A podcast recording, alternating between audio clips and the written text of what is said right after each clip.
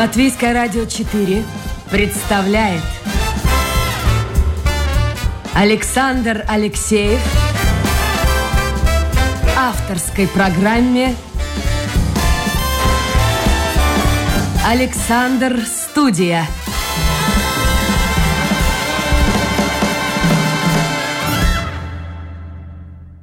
Здравствуйте, друзья! В эфире программа «Александр Студия». Как обычно, в это время с вами автор и ведущий Александр Алексеев. Сегодня у меня в гостях э, правозащитник, член Московской Хельсинской группы, доктор юридических наук Илья Шаблинский. Илья, доброе утро. Доброе утро. Знаете, я почему-то, готовясь к этой встрече, вспомнил Владимира Ильича Ленина. Знаете почему? Почему? Не догадываетесь? Вот где вы только что были?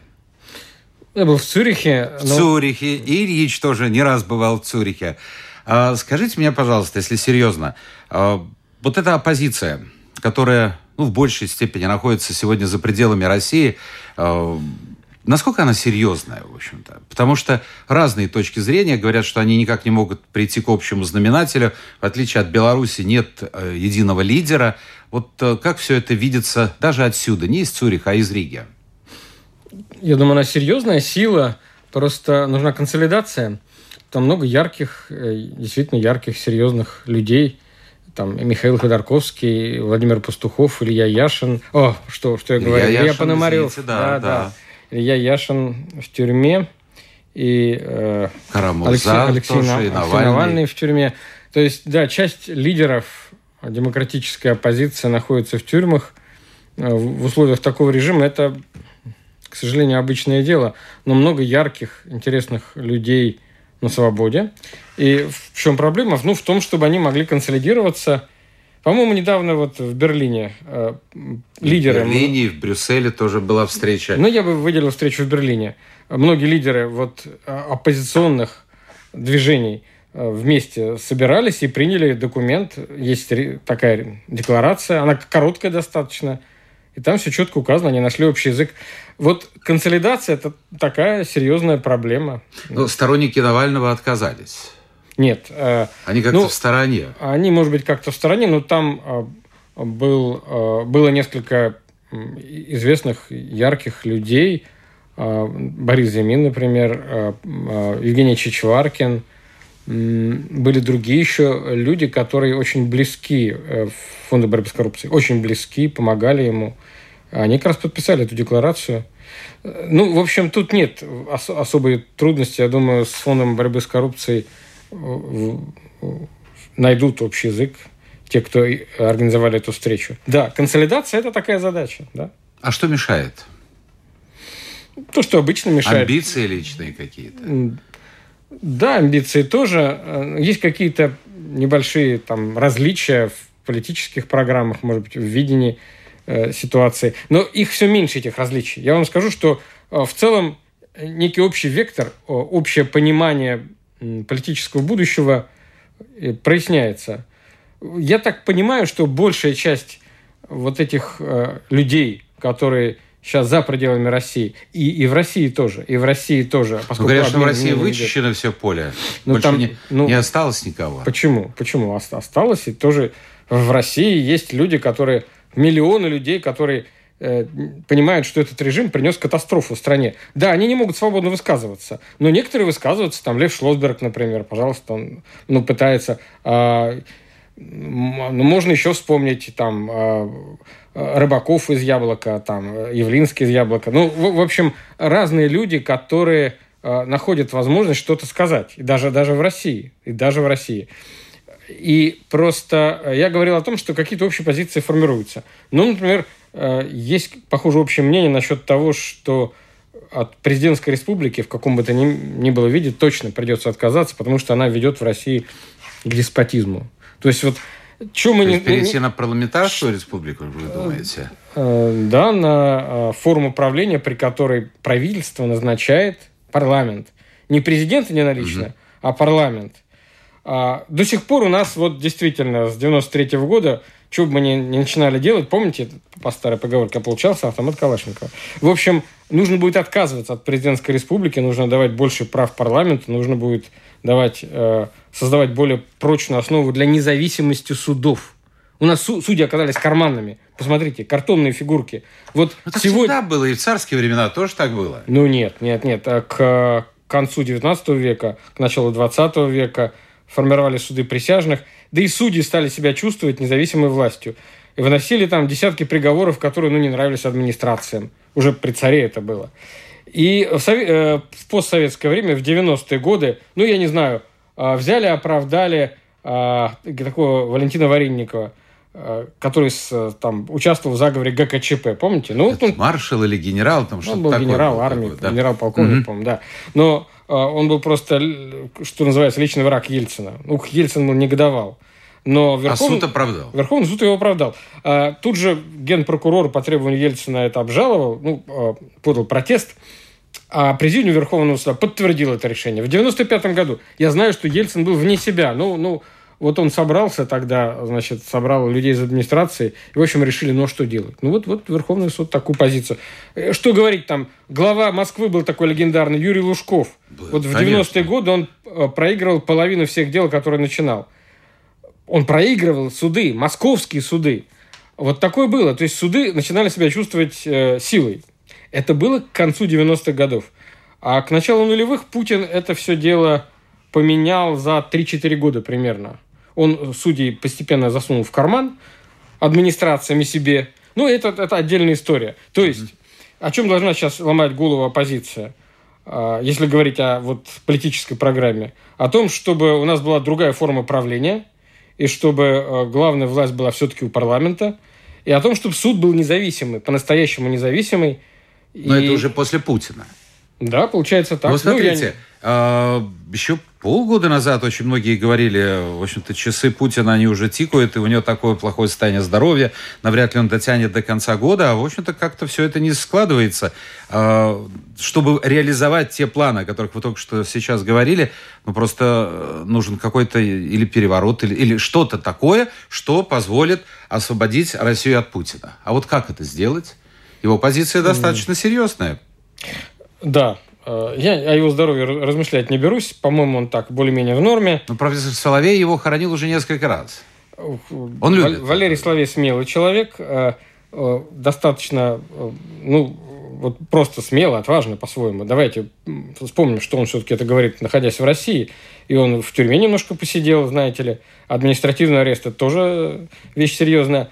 А, но насчет того, какой он сильный врач, это есть сомнения. С Путиным, я думаю, все более-менее нормально в плане здоровья. И те диагнозы, которые Соловей озвучил, он озвучил конкретный диагноз. Да. Они, значит, эти болезни лечатся сейчас. Более-менее лечатся. Ну, поэтому, э, да, ну, сколько-то ждать придется. Ну и что, ждать и сосать палец, смотреть в небо? Ну нет, надо готовиться. В любом случае надо готовиться к тому, что э, Путин уйдет, вот его не будет. В каком состоянии останется страна, ну, можно предположить, в плохом состоянии, в плохом, в тяжелом. Экономика будет в тяжелом состоянии, а она сейчас уже близка, постепенно идет к катастрофе. А, ну, будут разрознены политические силы, будут запуганы люди, там тысячи людей вот сейчас сидят в тюрьмах, но готовиться нужно к тому, что э, все равно одна стадия развития государства сменяет другую. И эта стадия закончится. И нужно сейчас А не произойдет еще более худшего варианта? Не Худший... будет такого? Тут же есть Пригожин, тут ну, разные имена называют. Называют э, сына Патрушева, многие фамилии появляются. Я думаю, сейчас э, э, эти фамилии даже обсуждать как-то не хочется, это не самое важное сейчас. Э, значит, я скажу так, что внутри элиты, внутри даже действующей элиты, есть э, э, значительная часть, которая помалкивает, но понимает, что э, Путин э, совершил безумные поступки, кровавые безумные поступки, и вот эти люди только ждут, как, как, когда он уйдет. Они мечтают. Они его терпеть не могут. Я абсолютно уверен, а что... А почему они его? Это люди, которые потеряли что-то из-за санкций? Или они... какие другие причины? Они многое потеряли, да. А они а, лишились, на самом деле, а, представления об устойчивом, нормальном будущем для себя и для своих, для своих детей – Э, они, в принципе, настроены были на европейский вектор развития страны, потому что Россия – европейская страна. И политическая элита России в течение там, 300 лет была интегративной частью европейской политической элиты. И то, что сейчас делает Путин, это такой э, необольшевистский переворот, национал-большевистский поворот. Ну вот, э, вот совершенно неожиданный, хотя его предсказывали, Александр Янов, например, предсказывал. Ну, такой, это национал-большевистский поворот, но э, все вернется, я, я уверен, все вернется э, на, на, на, в прежнюю нормальную колею, потому что в России европейская страна. Так вот, я думаю, значительная часть российской элиты, конечно, в душе просто ненавидит Путина. Ну, значительная часть, значительная часть. И сознает, что э, для страны он вот в последние, особенно в последние годы, он совершил э, все, чтобы, чтобы ее разрушить. Ну, вот буквально так, экономику и государство. Но они боятся, люди боятся. Посмотрите, а, помните судьбу нескольких миллиардеров, которые были жестоко убиты вместе с семьями? Вы такие помните случаи? Нет, я не помню. Я помню историю Ходорковского. Ну, про Тосини, посмотрите хотя бы вот эту фамилию. Но их несколько. Несколько таинственных смертей российских миллиардеров. Некоторые убиты, убиты были зверски вместе с семьями. Вместе с семьями. Это, это российская история. Ну, э, ну, знаете, есть... вот, смотрите, э, когда человек загнан или зверь загнан и понимает, что выхода никакого нет, он становится настолько агрессивным, что он может, если говорить в данном случае, может просто нажать на ядерную кнопку. Мы не должны этот вариант упускать из виду. А, мы должны о нем думать. Действительно, это самый худший вариант развития событий. Не думаю, что а, Путин сейчас к нему склоняется. Он, конечно, хотел бы обойтись без этого. А сейчас более-менее ясен его сценарий. Более-менее все ясно. Вот мне, например, не ясно. Я не могу понять, что он хочет. Зачем? Сейчас? Да. Вот зачем все это нужно было? Ну, а зачем все это нужно было а, в феврале, это один вопрос. Это все не получилось. У него это все рухнуло. Но сейчас ему нужно то, что выразил словами, э, своими словами Пригожин. Вот вцепиться в то, что успелось хапнуть, в те территории, которые успелось, успели оккупировать. Это а, часть э, Луганской и Донецкой области, э, часть Херсонская, небольшая часть Запорожской областей – вот то, что он назвал там коридором в Крым. И вот держать их зубами. Зачем? Или объясните, это логика, это мышление, я не знаю, политика 19-го столетия. 18 19 Или 18-го. Да, да. Новые земли. Зачем тебе новые земли, вот так рассуждать, когда ты мало контролируешь земли э, на Дальнем Востоке, в Сибири, которые, в общем-то, достаточно так мягко-мягко завоевывают китайцы. Смысл какой? А, он э, хитрый, не глупый, но недалекий человек. Это человек с мировоззрением Путин. капитана МВД.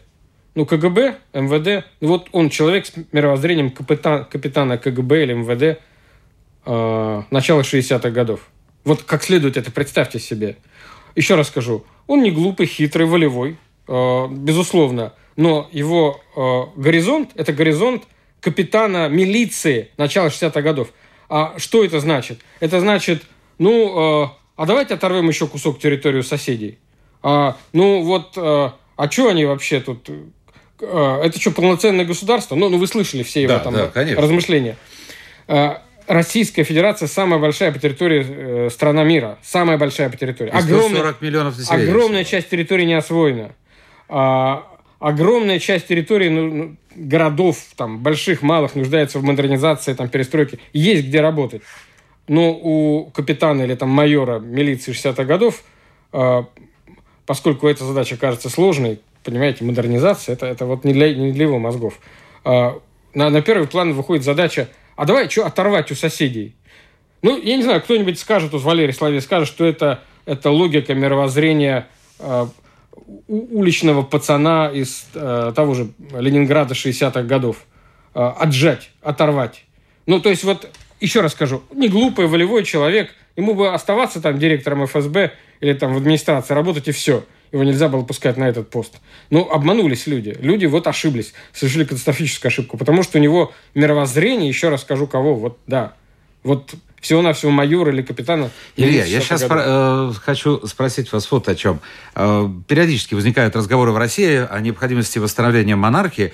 Я вот подумал, ведь, в общем-то, если восстановить монархию, тут можно убить двух зайцев. Во-первых, в моем представлении, ну, россияне действительно всегда мечтали о том, что над ними есть царь-батюшка, а с другой стороны, ну, все-таки воспитание, когда тебя с пеленок готовят занять престол, это все-таки не ленинградская подворотня, это другое воспитание. Может, это действительно лучший вариант?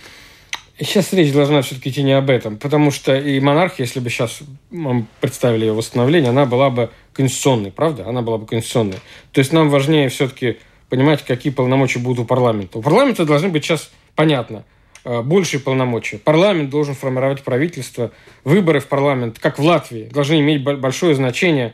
А иначе мы скатываемся, вот в любом случае мы скатываемся вот в этот деспотизм одного мужичка, э, у которого вот такое узкое мировоззрение, который ничего не хочет знать, кроме отжать, убить, э, пришить. А где гарантия, что на замочить? смену ему придет другой человек, который захочет перейти вот э, к э, такой республиканской, скажем, форме правления. Мы должны к этому стремиться. Я говорю, что есть Я вот понимаю, такая, да, вот но где цель. гарантия? А гарантии нет. Гарантии нет. А вы говорите про монархию. Ну, там есть проблемы с династией.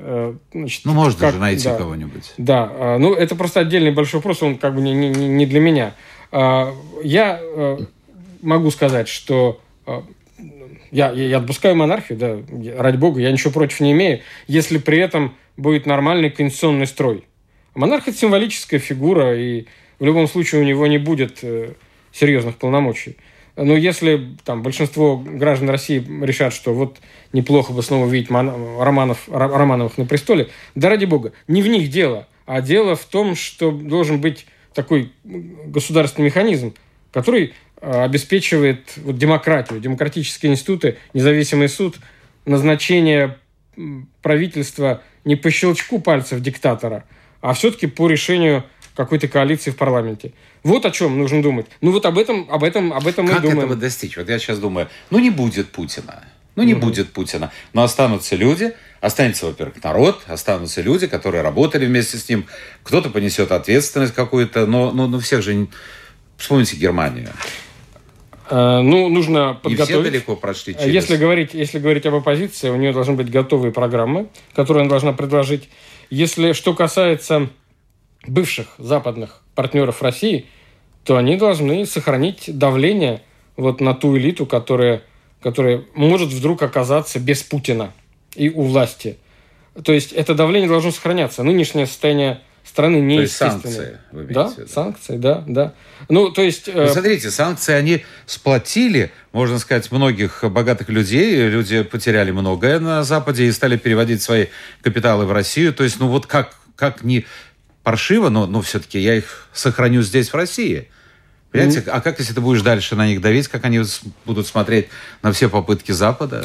Я, я думаю, что это отдельная тема. Как э, крупные там... Э, вот эти э, и богатые люди в России, как они должны выстраивать свои отношения там, с западными элитами, и как западные элиты будут выстраивать свои отношения э, с той властью, которая будет после Путина. Это отдельный большой вопрос. Я думаю, будут ставить условия. Будут ставить условия, а эти элиты должны будут, российская элита, которая окажется вот без, без Путина и э, в состоянии принятия решений – должна будет как-то определиться. Значит, Путин толкает их в объятия Китая. Вот мы знаем, в объятия Китая. И доллар вытесняется юанем, э, там Путин заставляет переходить на расчеты в рублях и в юанях, что, в общем, и трудно, и невыгодно. И невыгодно, и трудно. Но э, я вам скажу, от чего будет зависеть в итоге это настроение элиты через год, через два, через три. От реального состояния российской экономики и состояния на фронтах. Ну вот я нашел вашу цитату – Быстрого эффекта от санкций никто не ждет, и катастрофой российской экономики это не грозит. Но это игра в долгую. Да, да. Ну, это... Э... А ожидали, многие говорили, вот не сегодня, так завтра, не завтра, послезавтра, все рухнет в экономике России. Ну, в общем, как-то не рушится. Они ошиблись. ошиблись. И надо, надо признать, что этот гигантский эксперимент, э, Путин поставил над страной гигантский эксперимент. Ну, он-то рассчитывал, что он за несколько дней там добьется своих целей. Но в итоге поставил гигантский страшный эксперимент – Вся эта война, вот затеянная Путиным, это кровавый абсурд, который сейчас, видите, свелась к чему? К тому, чтобы оторвать у соседа, у соседа, у соседа, у соседней братской, в сущности, страны, оторвать кусок территории. Вот России мало. Вот бедная Россия, мало, мало земли. Все свелось к этому. Но это гигантский эксперимент. Никто Подождите, не... я хотел бы уточнить. А, мы говорим об этом куске, вернее, вы говорите. А вот те цели, которые он провозгласил э, в самом начале, там денаци... что там у нас? Денацификация. Денацификация, и там, боже мой, и, и, и кого только не вспоминали. Каких-то злых духов и комаров, э, которые летят с Украины и отравляют э, российскую землю и людей. Это все просто вот вывеска красивая? Это чисто пропагандистский То прием. есть для Мне народа, нечем... для народа. Да, ну да, для какой-то части, каждому свое. Давайте об этом даже серьезно не говорить. Это чисто пропагандистский прием, набор, набор клише, который должен был оправдать э, агрессию и смену, э, смену политического там режима. И опять же, отделение от Украины нескольких территорий, безусловно. Вот То есть главная самом... земля. Ну, у Путина, ну, земля да. и, конечно, то, что на ней находится. Отжать, урвать, хапнуть, замочить. Вот, вот это категория. Хорошо. Которым... Чтобы закончить э, первую часть нашего разговора, вы можете назвать имя человека, за которым, на ваш взгляд, э, может пойти в случае, если не будет Путина, э, пойти общество? Если я его сейчас назову, то есть я могу назвать, конечно, несколько фамилий. Я думаю, что ему самому это не, не очень понравится. Или обидятся другие. Нет, Но вы думаете, что есть? Да, конечно, конечно. И, и, и как бы это может в какой-то мере навредить, потому что кто-то положит в папочки вот эту нашу передачу, э, кто-то запишет. Есть в Кремле службы, которые отслеживают любые, как они говорят, русофобские. Но на самом деле э, у нас программы, в данном случае программы, где есть действительно забота, забота о стране, о государстве. Но все, что содержит критику нынешнего режима, они называют русофобией. Это, это они так называют. Это да. Причем не только они. Вот послушайте, вы живете... Как давно вы живете в Латвии? Почти год. Почти год. Вы как-то вот, естественно, срослись с Латвией, ну, насколько это было возможно, в течение года. А, вы знаете настроение в обществе. А, вы можете объяснить? Для меня это загадка. Я могу понять, что часть комментариев, которые появляются в социальных сетях э, после моих программ, после программ моих коллег, они написаны, ну, в общем-то, теми, кто получает за это деньги. Но все-таки есть люди, которые живут здесь, в Латвии, э, которые являются гражданами или не гражданами. С Россией они, ну, почти никак не связаны. А большинство из них никогда и не было в России. А вот э, в любом случае, очень часто они занимают позицию антиукраинскую и пророссийскую. Чем это объяснить? Это очень серьезный и важный вопрос. Эта тема актуальна для Латвии, но не только, и не только, не только как вы знаете. Но в Латвии я ре- реально с ней встречался. Я, я понимаю, о чем вы говорите. Я жил, по-моему, месяца четыре в Каугуре. Да я, получается, все время живу в районах, э, где большинство русскоязычных.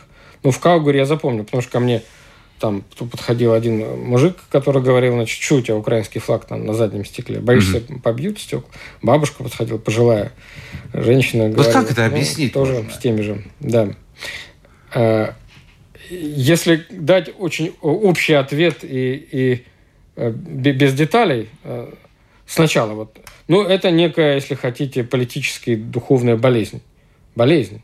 То есть это некая чувство, глубинное чувство обиды, ну, я не знаю, на что, сейчас не будем разбирать на что, а, некоторые называют ее антизапад, антиамериканизмом. Вот это, это, это извод такой антиамериканизма. Мол, значит, в этой части, в западной части Европы всем а, рулят американцы, нам это не нравится. И вот, да, но, но... Вы, вы хотите жить, как живет Европа. Я недавно смотрел где-то в Ютубе была, я уже рассказывал слушателям, э, женщина, которая живет, она вообще, мне кажется, родилась в Америке, но в любом случае живет всю сознательную жизнь в Америке. Вот стандартный двухэтажный американский дом, гараж, на гараже то ли плакат Путина, то ли какие-то слова. Спасибо, спасибо за Да, да. Вот я, объясните я мне, она же живет в Америке, а не в России. Эта часть русских ведет себя, часть, я скажу так, часть, может быть, значительная часть. Давайте мы, мы эти проценты не сможем назвать, но значительная часть русских ведет себя точно так же, как значительная часть немцев, немцев в 39-м, 40-м, 41 году. Вы знаете, что э, вот там на нынешней территории там, Израиля, в, в Палестине была, в Хайфе, большая колония, колония немцев, большая колония. Там тоже был создан Гитлерюгенд. В 1938 году эти немцы, живущие в Палестине, праздновали «Хрустальную ночь». Радостно, радостно. А как они радовались успехам Гитлера, эти немцы? Не только в... Почему? А, есть несколько, несколько причин. Ну, хорошо, это ложно, ложно понято э, представление о том, что своих нужно поддерживать. Своих. Ну, какие свои, если ты ни разу не был в России? Тебя ничего не связывает. Может быть, язык. Вот и все. Э, это одно. А второе, это какая-то глубинная, глубинная... Ну, что касается немцев, там был антисемитизм еще такой серьезный. А что касается русских, есть глубинная э, вот чувство, которое некоторые называют антиамериканизмом. То есть, мол, ну вот тут вот, э, где э, правят, где на самом деле всем рулят Соединенные Штаты, мы живем, нам это по каким-то причинам не нравится. С точки зрения многих русских в Латвии, э, там, условные там, американцы э, рулят и латвийским, и литовским, и эстонским правительством, они вовсюду вмешиваются, и это не нравится им. У них свои какие-то причины, свои претензии к правительству. Это имперскость, что ли? У некоторых это имперскость, у некоторых, я же говорю, там разные причины. Некоторые очень... Ну, в общем, это болезнь. У некоторых, да, это э, радость по поводу того, что э, вот соседи России вот так вот бьют, унижают, им нравится. Они также поддерживали как э, нападение на, на Грузию в, в 2008 году. И эти же люди сейчас поддерживают вот наступление... Но живут здесь, живут в Америке, живут в Европе. Да. Давайте я дам общее определение. Да, это душевная болезнь. Но это такая злоба, это такой свод, извод, извод форма глубинной душевной злобы и черствости. Ни, ни, ничего хорошего, это я даю этическую оценку, она mm-hmm. ничего хорошего в себе не содержит. И вот я вам привел пример немцев. Это та же ситуация. То есть русские тут э, ничем не оригинальны. Э, ну, я про итальянцев там не буду говорить, но немцы себя по, э, по отношению к Гитлеру вели так же, гитлеровскому режиму, вплоть до, да я не знаю, до, до, до, до 45 -го года. Да и после это. тоже да очень и, многие не Да верили, и после да? также. Ну, в общем, это душевная болезнь части нации. Части нации, которой нравится, когда их народ унижает другого. Вот понимаете? Вот то есть, как в России говорят, вот э, да, у нас не было продуктов, у нас не было того-то, того-то, мы все бегали за импортом, я имею в виду советское время, но зато нас боялись. Зато их унижали. То есть советский человек был в то же время э, унижен, он, он был беден, в основном, в среднем, в массе. Ну, моя семья, например, очень бедно жила. Он был, в общем, бесправен в сущности. В сущности, да. Но он об этом не знал. И он не знал, как живут люди там за, Нам за рассказывали, что там кругом нищие, бедные, негры. Да, ну мы, нам рассказывали, что мы флаг, да. что Советский Союз это флагман прогресса, мы э, живем лучше всех, у нас нет безработицы, у нас закрыта последняя биржа труда, что рабочий у нас верит там в, в завтрашний день. ну, все, и другого не, люди не знали. Э, вот, собственно, и все. Часть русских, русско, русскоязычных, скажем так, часть. Давайте не будем говорить о, о всех проживающих вот в Европе русских. Часть их а, полна вот этих злобных, неприязненных чувств. А, и, и еще расскажу, такие же чувства испытывали когда-то немцы. И это, это болезнь, которая поразила часть народа, которому нравится, когда унижают, когда его, его армия, его страны, скажем так, страны близкой ему, унижает другой народ. Вот нравится. А что люди ходили, вот получали удовольствие на публичные казни? Ходили? Ходили. Ходили. Вот я вам скажу, это то же самое чувство. Вот то же самое. Вот им нравится, как бомбят украинские города. Уж русские, живущие в Латвии, знают, что творится с украинскими городами. Русские, живущие в России, ну, могут и не знать если они не заглядывают в YouTube, могут и не знать, что с Мариуполем, что с Волновахой, что с Северодонецком. Вот они превращены в груду руин. Северодонецк, Мариуполь, Волноваха, еще с десяток городов. Просто их нет, их сравняли с землей. И тысячи тысячи мирных людей погибли. Вот э, мои соотечественники, живущие, живущие на родине, вот на моей родине, э, не знают об этом огромный процент. И знать не хотят. И знать не хотят. Но русские, живущие, русскоязычные, живущие в Латвии, в Литве, Эстонии, в США, Германии, могут это знать. У них есть эта информация. Но многие не хотят ее слышать. Не хотят слышать. И верить. Э, и я, вот причины такие. Самая злобная, подлая э, мотивация – это, это радость от того, что соседу плохо. Ну, э, есть еще очень странно понятое чувство гордости, мол, значит, вот – оторвем еще кусок, еще кусок территории. Ну, это болезнь. Я понимаю, да. Илья Шаблинский, доктор юридических наук, сегодня в гость про нашей программы, программа «Александр Студия». А, я хотел узнать, вот вы бываете в Европе, э, чувствуете какое-то изменение по отношению к себе, к другим выходцам из России? Вообще как-то изменилось на, на улице, там, не знаю, на машине ездите? Э, чувствуете, что вот э, по-другому народ относится после начала войны к вам? Нет, нет. Ну, э, потом, ну как на улице? Что, ну, это русская написано, речь, что я гражданин России? Нет, нет, ну где-то говорить по-русски, например. Ну, в Латвии, например. Да нет. Я... Нет, не в Латвии, в Европе, я имею в виду Западной Европе. Нет. Нет. нет Во-первых, я редко говорю там по-русски, приходится говорить по-английски.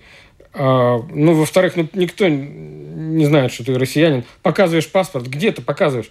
А, в отеле, в аэропорту. Ну, ну у вас латвийский документ, да? у меня есть латвийская, да, карточка. Да. Но э, если я э, в аэропорту, э, в аэропорту я дважды показывал российский паспорт, да. И как? Ну, ну безразлично. Без, ну, что этим людям совершенно безразлично. Вот. А здесь, в Латвии, я скажу, что никакого изменения отношений не почувствовал. То есть, в принципе, у меня отношение, что было два или три случая, когда, а значит, э, ну, местные русские граждане, русскоговорящие, они в мой адрес там просто говорили разные вещи. Да, вот а так. почему? Что-то прицепил украинский флаг. А, вот то, что вы говорили, да? Да, вот, ну, в основном к флагу. А, и, и, ну, были дискуссии, вступал я в дискуссии. А стоит ли вступать вообще в дискуссии? Вы знаете, вчера у меня был наш замечательный певец в программе «Интерс Бусселес», и он рассказывал, э, как его где-то там э, пытались... Э, у него несколько фан-клубов в России. И как только началась война, он свою позицию озвучил по отношению к войне. И, как правило, в общем, в этих фан-клубах девушки молодые, и э, он мне показывал просто текст, э, он сохранил на телефоне. Э, мы, Интерс, ничего, мы вас вылечим от этой западной заразы, мы вам расскажем правду о специальной военной операции. Вот понимаете как? Вот, вот они считают, что они все знают. Но он прекратил с ними общение. Такие люди есть. Ну, вспомним, что было несколько интеллектуалов, там десятки интеллектуалов во Франции, в Норвегии. Кнут Гамсун, замечательный норвежский писатель, да. поддержал Гитлера. Поддерживал его вплоть до там все годы по оккупации, призывал норвежцев понять, что Гитлер несет великое, а, великую, выполняет великую миссию арийского народа сплотить все арийские североевропейские нации. Там, ну, такую вещь, такие вещи он говорил. Кнут Гамсун, да, ну, ну, их там Селин, ну, хватало этих французов, норвежцев. Это часть интеллектуалов, а, которым хочется, ну, нравится Э, какие-то вот эстетические э, признаки вот этого режима. Ну, Сильный тогда, человек, скажем, тоже. А, тоже нравилось, нравился образ сильного человека, диктатора, нравилась война. Некоторые жили э, ницшанскими идеями. Вы говорите, что э, благая цель оправдывает войну, а я вам говорю, что благо войны оправдывает любую цель, благо войны, любую цель. Ну, у Ницше это была просто фраза. Вообще говоря, там у него можно разное найти. Но вот есть часть интеллектуалов, Э, которые из чисто эстетических соображений э, или из чувства э, или желания быть очень оригинальным, очень оригинальным, они поддерживают откровенное зло. Ну, массовые убийства. Ну, а, а, они говорят, что э, они не знают об этих массовых убийствах, они не знали о них. Слушайте, это парадокс. Я сейчас подумал, слушая вас, а, Эзра Паунд, очень известный американский поэт, который долгое время жил в Италии, а, но откровенный фашист, он да, был и психически да. болен. Вот так волей случая похоронен в Венеции, ну, буквально там в 5-7 метрах от Бродского. Да. Вот, вот, да. Как, вот как жизнь раскладывает. А, ответственность вообще, кто несет ответственность, кроме Путина? Несет ли народ? Потому что некоторые говорят, что все россияне, ведь он уже пришел к власти э, на выборах, официальных выборах, значит, народ несет ответственность за ту политику, которую Путин проводит. Да, ответственность несет значительная часть э, россиян. Я, я тоже, как часть народа, несу какую-то ответственность. Это а что вещи. делать людям, вот, который простой человек, вот он работает где-то и работает, он знать, действительно не хочет знать ни о чем, он получает зарплату, ходит в кино, ходит в ресторан, если у него есть такая возможность. А, ну вот как провести эту границу ответственности? Что он может сделать в нынешних условиях? Ничего, кроме того, чтобы иметь э, свое мнение, называть зло злом, кровавый абсурд кровавым абсурдом. Вот, э, Но это только среди своих друзей и знакомых. Да хотя бы среди них. Да хотя бы среди них. Потому ну, что нет. многим и это страшно. На самом деле это может сыграть в какой-то момент решающую роль. Ты просто дай нравственную оценку. Ну вот ты видишь, как вот сосед, твоих соседей, вот да, украинцев, вот их методично уничтожают, уничтожают их города. А, что ты, ты видишь, что все, все на самом деле, все, все эти пропагандистские лозунги, это все, это все чушь. А речь идет на самом деле о том, чтобы пограбить, убить и а, отжать территории. Ну вот, ну вот вырази это мнение, скажи. Просто хотя бы среди своих членов своих семей. А слушайте, и в своих семьях тоже бывает доносы. Такое тоже бывает. Опасно. Так вот, вырази все-таки это мнение.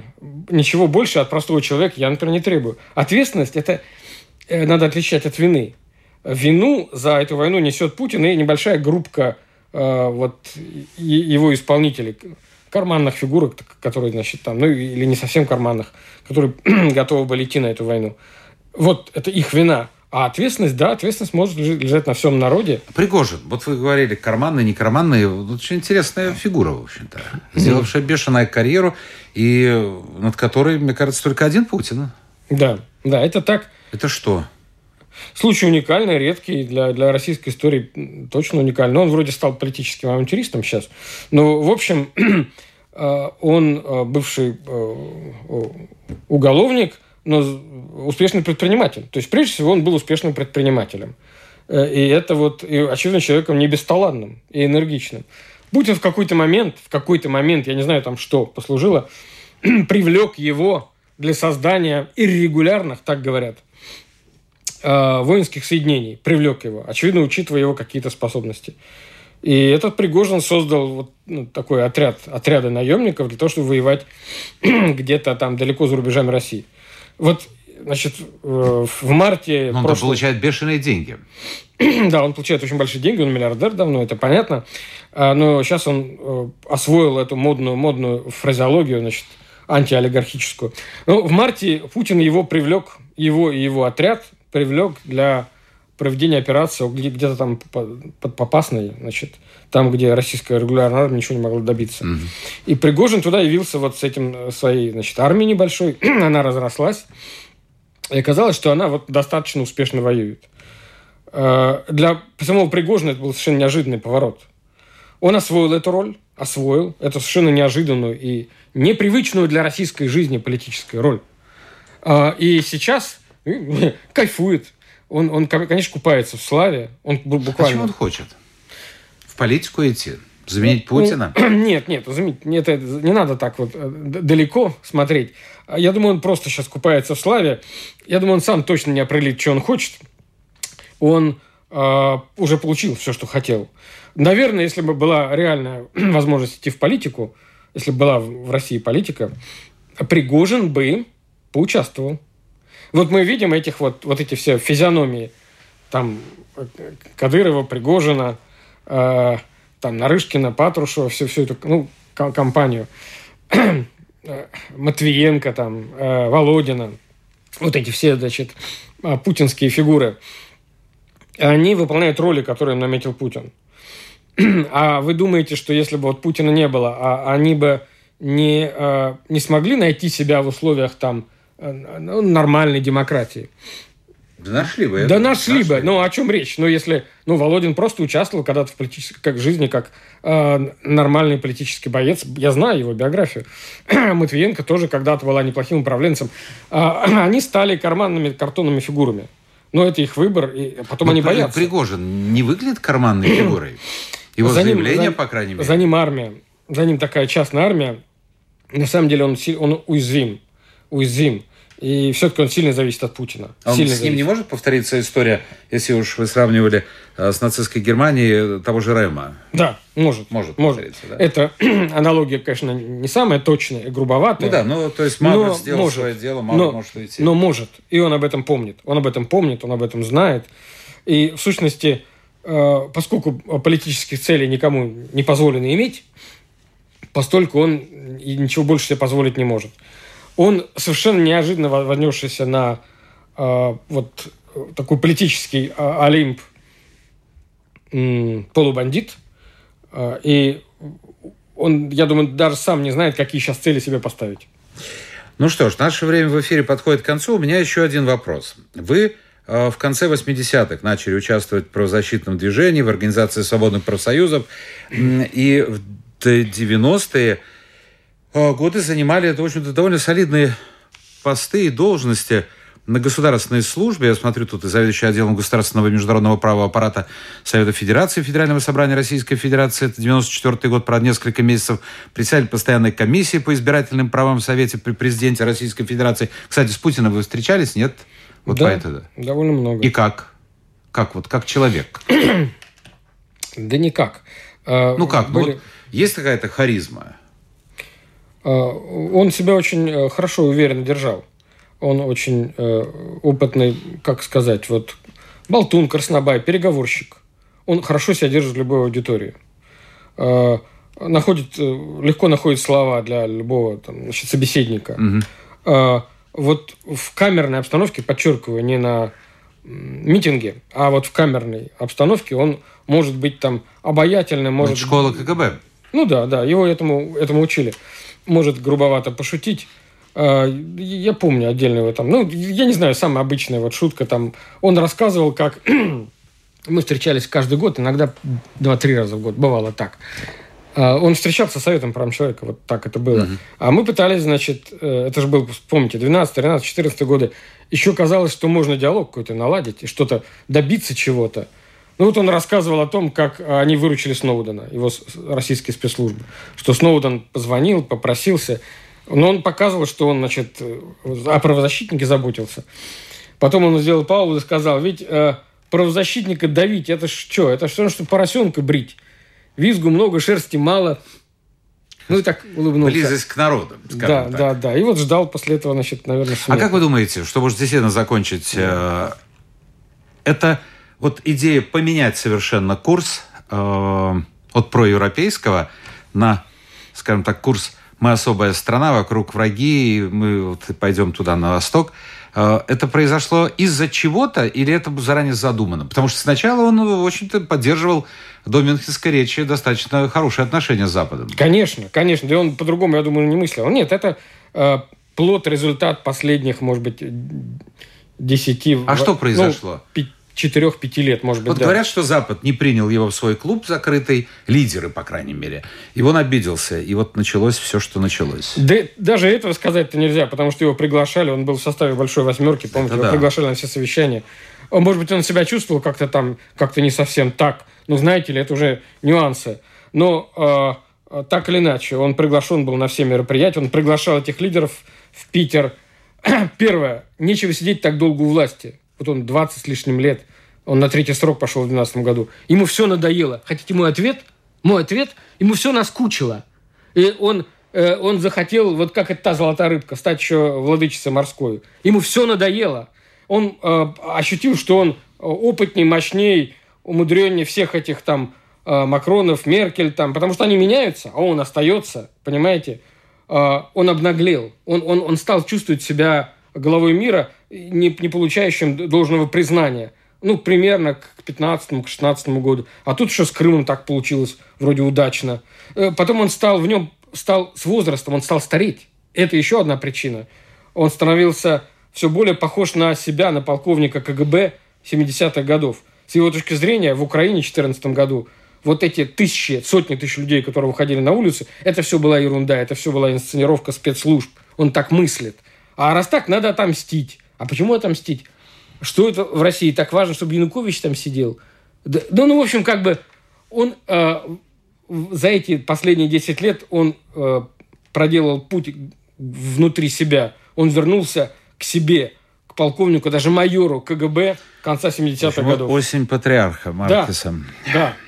Илья Шаблинский доктор юридических наук и, кстати, кандидат философских наук, член Московской Хельсинской группы, был гостем нашей программы. Спасибо, Илья, за то, что приехали, приняли участие в нашем эфире. Спасибо всем тем, кто был вместе с нами. Paldies, Лилс. Вот, видите, учите латышский язык. Uzredzēšanos.